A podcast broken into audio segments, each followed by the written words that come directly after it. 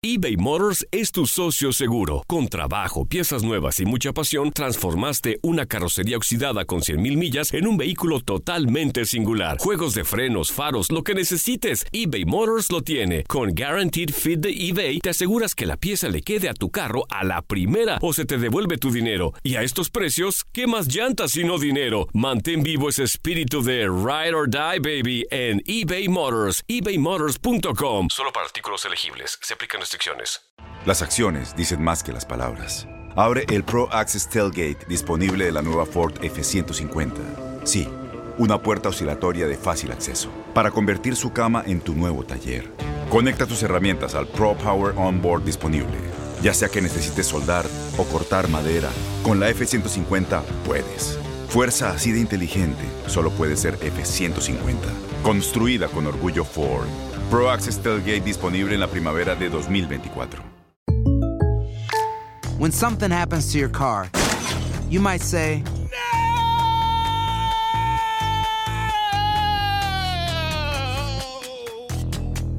My car. but what you really need to say is something that can actually help. Like a good neighbor, State Farm is there. And just like that, State Farm is there to help you file your claim right on the State Farm mobile app. So just remember, like a good neighbor, State Farm is there. State Farm, Bloomington, Illinois. Boost Mobile tiene una gran oferta para que aproveches tu reembolso de impuestos al máximo y te mantengas conectado. Al cambiarte a Boost, recibe un 50% de descuento en tu primer mes de datos ilimitados. O, con un plan ilimitado de 40 dólares, llévate un Samsung Galaxy A15 5G por $39.99. Obtén los mejores teléfonos en las redes 5G más grandes del país. Con Boost Mobile, cambiarse es fácil. Solo visita boostmobile.com. Boost Mobile, sin miedo al éxito. Para clientes nuevos y solamente en línea, requiere AroPay. 50% de descuento en el primer mes requiere un plan de 25 dólares al mes. Aplican otras restricciones. Visita boostmobile.com para detalles. El siguiente podcast es una presentación exclusiva de Euforia On Demand. Bueno, el término de esta primera Junta de Supervisión Fiscal creada por la ley promesa en junio de 2016 está por concluir. Este año 2019 vencen los nombramientos de los primeros miembros de la Junta y corresponderá, si la ley no es invalidada o es de- declarada de alguna forma inconstitucional por los tribunales federales, al nuevo Congreso, que es un Congreso en su mitad demócrata, y al nuevo presidente, porque los miembros que nombró el presidente los nombró Obama, que era entonces el presidente de los Estados Unidos. Este caso es Donald Trump, al que le corresponde nombrar a los miembros de la Junta nueva que tomará posesión luego del año 2019. Así que van, está terminando ese mandato y yo cuando miro alrededor de cómo es que se ha eh, desarrollado la relación de poder entre un organismo creado por el Congreso que supuestamente venía a poner orden fiscal y, que, y al que una ley, utilizando el argumento de que Puerto Rico está bajo los poderes plenarios del Congreso, que es algo que nunca el Congreso había dicho hasta la exposición de motivos de la ley promesa, no lo había dicho así eh, monda y lirondamente, pues crearon este organismo que se supone que iba a cogobernar en términos de las decisiones fiscales en Puerto Rico junto al gobierno electo. Uno se pregunta cómo alguien en el Congreso pensaba o en el Ejecutivo Federal que ponerle un superorganismo por encima a un proceso de oficiales electos iba a desembocar en facilitar el proceso. Supuestamente el gobierno tenía la responsabilidad de la formulación de la política pública y la Junta tenía la responsabilidad de aprobar los presupuestos y los planes fiscales. Eso en el supuesto de que los gobiernos iban a ser obedientes con, la, con los mandatos de la Junta de Supervisión Fiscal.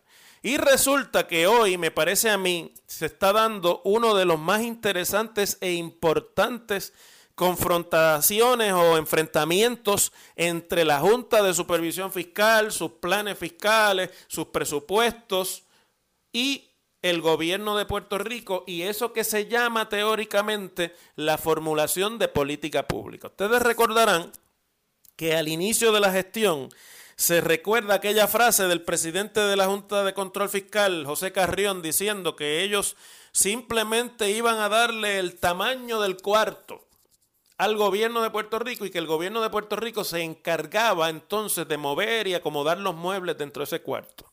Una frase que solamente denotaba la inexperiencia en asuntos de gobierno de este señor Carrión, que, bueno, podrá ser muy bueno en negocio y demás, pero de gobierno y de política no sabe nada. Y eso quedó evidenciado en esa frase. Porque en cómo usted acomoda los muebles, en cómo usted eh, gasta el dinero, hay mucho envuelto de si el tamaño del cuarto es más grande o es más pequeño. Y usted puede tratar de poner los muebles en el patio y siguen siendo muebles de la propiedad, fuera del cuarto, ¿verdad? Y por lo tanto, pues eso es lo que ha ido sucediendo aquí una tras otra, tras otra vez. Miren ustedes, hoy el gobierno, el gobierno de Puerto Rico, el gobernador Ricardo Rosselló anunció temprano que en el día de hoy se le está pagando a los empleados públicos el bono de Navidad que es y ha sido un asunto muy neurálgico y muy controversial en cuanto a lo que la Junta desde el primer día dijo que había que hacer para recortar los gastos en Puerto Rico, en este caso el gasto de nómina, que es la preocupación principal de cómo se salen de control los gastos del gobierno, y lo que un gobierno electo que depende del proceso político, que depende de que ese proceso político genere buenas voluntades, está dispuesto o no a hacer. Era evidente que en el momento en que llegara la hora de eliminar el bono, como la Junta mandó desde la primera carta, el gobierno se iba a resistir porque es que es un asunto no solamente de materia fiscal y contable, sino es un asunto de alto y amplio simbolismo político para un gobierno además del PNP, porque el bono de Navidad es política pública creada por una administración o por la primera administración del Partido Nuevo Progresista en la administración de Ferré. Con un simple mensaje en las redes sociales, el gobernador esta mañana le da un golpe no solamente político, sino estratégico a la Junta de Control Fiscal en términos de cuáles son los próximos pasos a seguir, si es que la Junta de verdad va a tratar de ejercer supervisión fiscal sobre Puerto Rico, sobre el gobierno de Puerto Rico. El gobernador dice, empleado público con depósito directo, a partir de hoy en tu estado de cuenta del banco verás el depósito del bono de Navidad que con tanto esfuerzo te ganaste. Si ustedes cumplen, el gobierno tiene que cumplir. Gracias por tu compromiso. Feliz Navidad. Mire, eso es un golpe maestro, porque hoy algunos sindicatos obreros marchaban en la zona de Atorrey para protestar por la eliminación de otros beneficios de nómina a los empleados públicos, en este caso el beneficio de los planes médicos, ¿verdad? De la aportación patronal a los planes médicos. Y obviamente en momentos en que eso comienza a tomar calor, tengan ustedes en cuenta que el año que viene, que es el año 2019, es el año preelectoral. Todo lo que hasta ahora ha sido de palabra, todo lo que ahora hasta ahora ha sido de, de discurso, el año que viene se puede convertir en acción política más allá de marchas y demás. Y en el momento en el que culmina ya el periodo este de tregua del cuatrienio y se enfila el proceso político, el gobernador dice a los empleados públicos, yo quiero como ustedes seguir gastando igual en nómina del gobierno de Puerto Rico. No quiero reducir el bono, no quiero reducir los planes médicos, aunque sobre el asunto de la aportación patronal a los planes médicos el gobierno no ha dicho nada. El gobierno, de hecho, mm, inclusive ha acatado o ha estado por lo menos silente en cuanto a acatar la directriz de recorte de la aportación patronal de la Junta. Pero, pero esa parte sustantiva, importante como es, no es tan importante como lo que está intentando el gobernador Rosselló con el golpe del bono de Navidad. Hace unos días, la Junta de Supervisión Fiscal le mandó una cartita en la que se le quejaba solamente de que el gobierno ha incumplido con la disposición de la ley promesa que obliga a la legislatura y al gobernador a someter ante la Junta toda aquella legislación que tenga que ver o que involucre erogación de fondos públicos, o sea, gasto público. Y que el gobierno no ha cumplido con someter a la Junta esa esas, esas medidas. Y la Junta, pues obviamente, amenaza como una especie de hasta aquí llegamos, pero no, no per se, tampoco lo dice abiertamente, con tomar otras, otras eh, medidas que puedan eh, enforzar, por así decirlo, las directrices de la Junta. Y sin embargo, no solamente que el gobernador hace caso omiso a la carta, sino que reta directamente el mandato del plan fiscal y del presupuesto certificado por la Junta, en el que ustedes me han escuchado decir a mí mil veces que la ley promesa es tajantemente clara y le da poder absoluto a la Junta de Supervisión Fiscal. Sobre lo que se manda en el plan. Mire, lo que se manda en el plan fiscal y en los presupuestos, según la ley promesa, no se puede ni impugnar en los tribunales. Después que esté contenido en el plan fiscal o en el presupuesto, nadie tiene standing para ir al tribunal porque la ley le quita a los tribunales federales el standing para revisar decisiones del plan fiscal. Y el gobernador lo que ha hecho en este caso es no hacer caso, una especie de rebeldía, pero la hace coincidentalmente con el día en que hay protestas de algunos sindicatos, porque de esa forma logra zafarse él de cualquier tipo de señalamiento de estos sindicatos, que obviamente hacen opinión pública, y, y dirige toda, todos los ataques y, toda la, y concentra toda la acción de protesta contra la Junta de Supervisión Fiscal. Y la Junta ahora tiene un problema mayor que es cómo logra, mediante acciones judiciales, porque fundamentalmente aquí lo que hay es un gobierno que se niega a responder al contenido del plan fiscal y de los presupuestos certificados. O sea que esto ya es una materia eh, completada. Ahí no hay espacio para la negociación. La negociación tenía que ocurrir antes del plan fiscal, antes del presupuesto. ¿Cómo ahora la Junta va ante los tribunales y cuánta presión política aguantan los miembros de la Junta, la mitad de los cuales son empresarios y personas que hacen negocios en Puerto Rico o que tienen intereses económicos en Puerto Rico, aunque no vivan en Puerto Rico. ¿Cuánta presión aguantan a la hora de hacer valer sus decisiones cuando usted tiene cerca de 30 uniones convocadas hoy frente al Departamento del Trabajo para caminar hasta el edificio donde está la Junta de Control Fiscal en la misma avenida Ponce de León, un poquito más abajo. Y cuando usted tiene a un gobierno que ordena el pago más controversial de lo que estaba prohibido en un, en un, en un plan y en un presupuesto. A mí me parece que esto es un giro interesante porque, mire, yo ahorita lo vamos a discutir aquí, pero me parece que ya queda claro aunque no sea simpático decirlo, que de la forma judicial no se va a poder cuestionar eh, la ley promesa, ni la autoridad de la Junta, ni la de la jueza Laura Taylor Swain para presidir los procesos de reestructuración de la deuda. Judicialmente yo creo que ayer le mandaron un telegrama a todos los que pensaban que la ley se puede tumbar.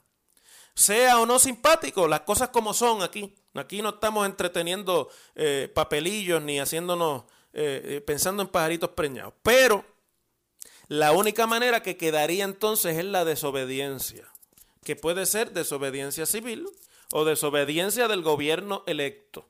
Todo eso tiene consecuencias, tendría que tener consecuencias judiciales y habría que comenzar entonces eh, eh, el proceso mediante el cual la Junta puede reclamar ante los tribunales el cumplimiento. Pero es el momento político en el que esto ocurre. Es el panorama y el ambiente político que se crea en el país. Y es además el inicio de lo que nos adelanta cómo será el año preelectoral.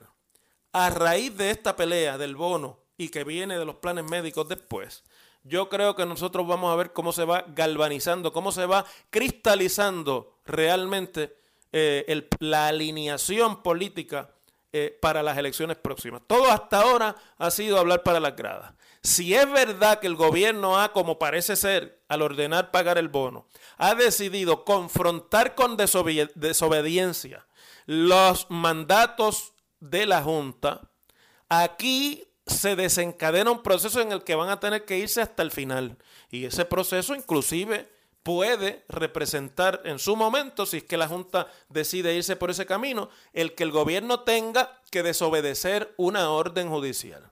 Si el gobierno está preparado para eso, si el gobernador y su gabinete están preparados para eso, nos espera un año 2019 lleno de grandes desarrollos y de muchos asuntos casi, casi podríamos decir críticos, más críticos que la crisis que estamos viviendo y que nunca se ha visto en la historia de Puerto Rico. Vamos a ver cómo, si es verdad que como roncan duermen.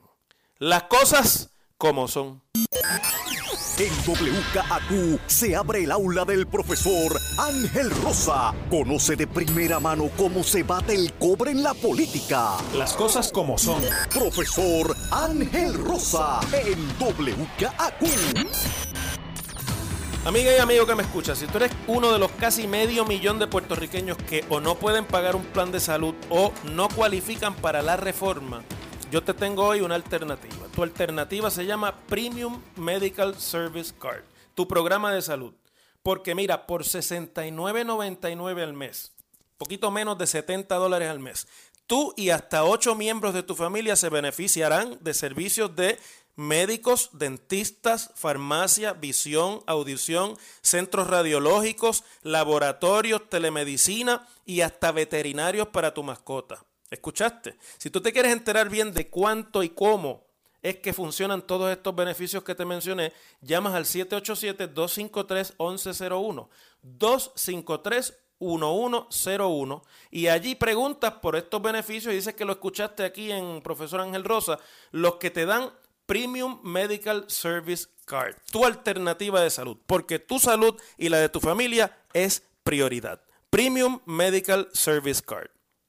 Bueno, como yo no estuve con ustedes ayer y no pude compartir con ustedes el análisis de lo que pasó en el Tribunal del Circuito de Apelaciones de Boston, pues lo voy a tomar hoy en este turno de privilegio que ustedes me van a permitir, porque se veía ayer una serie de mociones en apelación que habían sido resueltas por la jueza Laura Swain sobre la constitucionalidad y la capacidad jurídica de los miembros de la Junta de Supervisión Fiscal y de las decisiones de la Junta de Supervisión Fiscal. Un panel de jueces, como normalmente funciona el primer circuito, o los circuitos de apelaciones federales, compuestos por el muy conocido juez puertorriqueño Juan R. Torruella y otros más, eh, dos jueces más de la jurisdicción de Boston, pues hicieron cuestionamientos a los abogados de las aseguradoras de bonos de Puerto Rico, principalmente la aseguradora municipal Aurelius y la Assured Guarantee, y la Unión de Trabajadores de la Industria Eléctrica y Río, que son la UTIER. Porque curiosamente en ese, en ese pleito, en esas impugnaciones, están de la mano los que representan a los bonistas y los intereses de las aseguradoras de los bonistas con la del sindicato de la UTIER en Puerto Rico, lo cual me parece que es materia de, comentario eh, ya mismo. Bueno, la realidad es que por el cuestionamiento, usted no puede predecir lo que ese panel va a decidir, porque los cuestionamientos pueden ir por un lado y luego el análisis y la decisión de la apelación puede ir por otro, pero por los cuestionamientos de los jueces, especialmente Torruella, que es un conocedor de la situación política de Puerto Rico, de la historia jurídica de Puerto Rico, etcétera, etcétera. A mí me parece que se confirmó allí lo que tantas veces yo le he dicho a ustedes aquí, que es sencillamente que los tribunales, aunque se tienen que dejar llevar por la jurisprudencia, aunque tienen una, una, camisa de fuerza en términos del contenido de la ley eh, que están analizando y del contenido de los precedentes jurídicos y demás, son cuerpos que actúan también dentro del contexto político y del contexto real, político real, de las cuestiones que se le presentan. El cuestionamiento técnico principal es que los miembros de la Junta de Supervisión Fiscal están nombrados inconstitucionalmente porque la ley promesa no cumple con la cláusula de nombramiento de la Constitución de los Estados Unidos que dice que los funcionarios federales los nombra el presidente con el consejo y consentimiento del Senado. Y aunque eso no es así en todos los nombramientos, pues en nombramientos de cierta envergadura, como los jueces, los fiscales y otros funcionarios más que no están en el gabinete, pues se nombran de esa forma. El, presidente los nomina y pasan por el proceso de confirmación que la constitución le reserva al Senado de los Estados Unidos y a los senados en general en todos los sistemas constitucionales. Aquí lo que se argumenta es que los miembros de la Junta tienen un poder amplio, un poder de envergadura y que por estar fuera de la cláusula de, nombramientos puede ser inconstitucional e inválidas las decisiones de la Junta. Y es interesante porque los abogados de la UTIER aquí intentaron eh, utilizar la oportunidad para invalidar los precedentes de los casos insulares, que son estos casos de principios del siglo XX, en el que se analizó la situación de los territorios a la luz de controversias principalmente comerciales con Puerto Rico y fundamentalmente se decidió lo que es hoy día todavía la relación jurídica entre Puerto Rico y los Estados Unidos, ¿no? Y toda esta cuestión de los poderes plenarios, etcétera. Eh, y cuando intentaron por algún lado lograr que se revise la, teoría o la, la, jurisprudencia de los casos insulares, el juez Torruella, que se ha expresado muchísimas veces sobre eso, pero no en casos, sino en ponencia aparte, les dijo, no, pero un momentito, es que aquí tenemos que usar la jurisprudencia del Tribunal Supremo, nos guste o no, estemos de acuerdo o no con esa jurisprudencia, nosotros tenemos que llevar por aquí el precedente. Lo que le dijo a los abogados de la UTIER es que los casos insulares siguen siendo la doctrina para cualquier controversia que se tenga que ver sobre la juridicidad de decisiones del gobierno federal sobre Puerto Rico. La otra cosa que se discutió allí es qué pasa si el tribunal decide que los miembros de la Junta están nombrados inconstitucionalmente. Eso, de eso preguntaron no solamente Torruella, sino la juez Thompson. Estuvo muy preocupada en términos de, bueno, supongamos que ahora nosotros decidimos que son inválidos esos nombramientos y que la Junta es inconstitucional. ¿Qué pasa con el plan fiscal? ¿Qué pasa con los casos que ya han logrado acuerdos de reestructuración en el tribunal? ¿Qué pasa con los procesos de título 3 que están en mediación y que están pendientes ante la jueza Suen? ¿Y qué pasa sobre todo con la implementación de las políticas de control fiscal y de gastos del gobierno de Puerto Rico? Y es curiosa, y quiero traer esta discusión al tema, porque he oído análisis sobre esto, pero por montones. Y ciertamente, pues todos muy buenos, pero mire, yo creo que aquí se nos pierde. Yo, yo de los que le he analizado esto, yo soy el único que no es abogado. Así que no me voy a meter en la intrínculis esta de que lo que dice que si la regla 3.5 asterisco 9. No, mire. Lo que están planteando los jueces sobre qué pasa si invalidamos la, la Junta es la materia política de la discusión. Es decir, le están telegrafiando a los, a los que están en el pleito que este es un asunto que el Congreso lo resolvió políticamente porque es un asunto que de otra manera no tenía solución alguna y que el Congreso lo que hizo fue utilizar su poder político para proveer un mecanismo y que si se meten en el camino de la cuestión jurídica per se, lo que parece muy lógico desde el punto de vista de precedentes y demás, o, no lógico, puede terminar en un caos mayor que el que existe. Y ya ustedes vieron cómo el gobierno se ha eh, eh, resistido inclusive a respetar la, la, Junta. Pero el gobierno lo que está intentando ahora es una vía de resistencia, no es una vía judicial. Y yo aquí quiero eh, particularmente referirme a lo que pasó cuando se preguntó sobre eso, porque aunque los abogados de la UTIER y los abogados de, de las aseguradoras están juntos, y están uno al lado del otro, Aurelius y Assured y Lautier juntos, no quieren lo mismo. Porque las aseguradoras, Aurelio y Assured, lo que quieren es que le paguen a los bonistas, que se honre el pago de la deuda sin recorte, que no haya proceso de título 3, que no se pueda realmente reestructurar la, la deuda de Puerto Rico.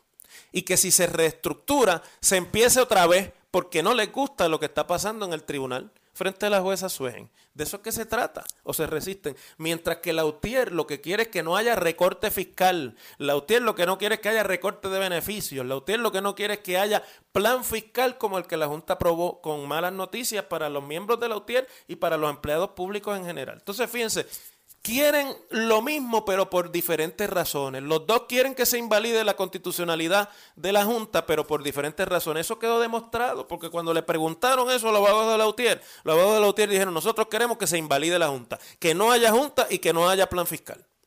Punto. Que esto sea un capítulo borrón y cuenta nueva. Y los abogados de Aurelius y los abogados de Asher dijeron, no, no, no, bueno, mire, si se invalida, vamos a dejarlos ahí en lo que se puede resolver esto en el Congreso. Se hace una nueva ley que los nombramientos vengan por el presidente y por el Senado, en cuyo caso, amigos, hablando de lo político aquí y no de lo jurídico, si se diera el camino que quieren las aseguradoras, primero que las decisiones de la Junta quedarían en vigor excepto que pudieran ser revisadas por la nueva Junta, pero esa nueva Junta lo que se está pidiendo en realidad es que solamente la nombren Trump y el Senado republicano de los Estados Unidos y eliminaría los miembros que de la Junta nombra la Cámara de Representantes, que en este momento que se van a hacer nuevos nombramientos, vendrían de una Cámara de Representantes demócrata. No que eso quiera decir ninguna diferencia para Puerto Rico, porque los dos partidos han trabajado o han tratado a Puerto Rico más o menos en la misma. De hecho, promesa se aprobó con el concurso de los dos partidos en el Congreso,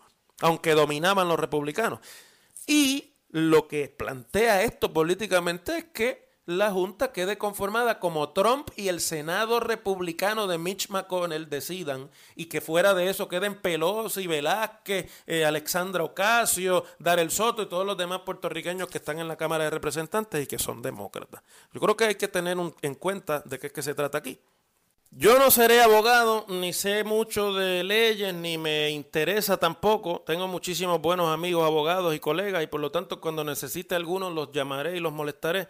Pero políticamente hablando, entendiendo como se debe entender que los tribunales son organismos de naturaleza política, si usted me pregunta a mí, el, el telegrama de ayer, el email, el mensaje de texto de ayer es que el Tribunal del Circuito de Apelaciones no va a hacer nada sobre la constitucionalidad de la, de la Junta y que lo que decidió la jueza Swain en términos de que los poderes plenarios le dan poder al Congreso para eso es lo que va a prevalecer. El Partido Popular, después vamos a hablar de lo que pasó entre el representante del Partido Popular y la nueva dirección del Partido Popular. Ese tema lo tocamos aparte porque me parece importante no solamente por lo de ayer, sino por lo que está pasando en el propio Partido Popular.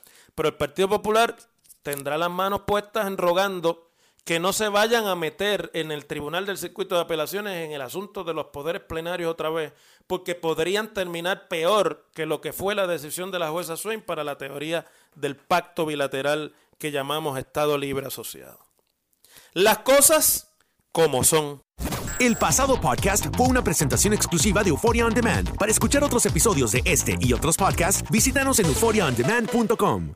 Boost Mobile tiene una gran oferta para que aproveches tu reembolso de impuestos al máximo y te mantengas conectado. Al cambiarte a Boost, recibe un 50% de descuento en tu primer mes de datos ilimitados. O, con un plan ilimitado de 40 dólares, llévate un Samsung Galaxy A15 5G por $39.99. Obtén los mejores teléfonos en las redes 5G más grandes del país. Con Boost Mobile, cambiarse es fácil. Solo visita boostmobile.com. Boost Mobile, sin miedo al éxito. Para clientes nuevos y solamente en línea, requiere AroPay. 50% de descuento en el primer mes requiere un plan de 25 dólares al mes. Aplican otras restricciones. Visita Boost para detalles. Este abril te invitamos a nuestra feria virtual Univisión Contigo rumbo a la universidad. Conéctate virtualmente con representantes de colegios y universidades en la costa este. Desde Nueva York a Florida, aprende sobre ayuda financiera, becas y otros recursos para continuar tu educación. Regístrate para asistir y para la oportunidad de ganar una tableta. Te esperamos en Univisión Contigo rumbo a la universidad del 3 al 9 de abril. Regístrate ya en univision.com diagonal universidad.